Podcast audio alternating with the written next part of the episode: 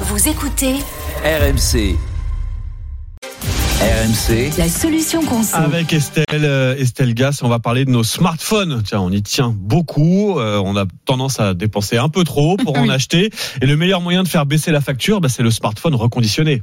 Je suis sûre que parmi nos auditeurs, certains ont déjà franchi euh, le pas, le pas comme un Français sur deux. Toi, Charles, tu as peut-être déjà acheté un Mon téléphone smartphone reconditionné. est reconditionné. Mes Et- trois derniers smartphones étaient reconditionnés. ouais. Eh bien, pareil, hein, sur le papier, c'est une bonne affaire. Ça coûte en moyenne deux fois moins cher qu'un téléphone neuf et ça tombe bien. On entame le mois de mars d'après les plateformes comme Back Market. C'est le mois le plus intéressant en termes de tarifs. Ne comptez pas trouver des offres alléchantes hein, pour les tout derniers modèles Samsung ou encore Apple. Alors, si je veux l'acheter, à quoi il faut faire très attention? Eh bien, sur Internet, t'es un peu obligé de t'en tenir aux déclarations du vendeur. Le plus important, c'est la batterie. Elle doit au moins être à 80% de sa capacité euh, par rapport à une batterie euh, neuve.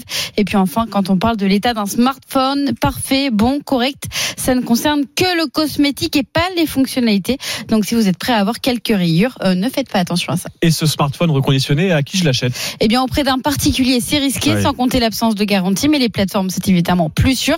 Et côté français, on a quelques plateformes. On a Yes Yes, Smart ou encore Larco.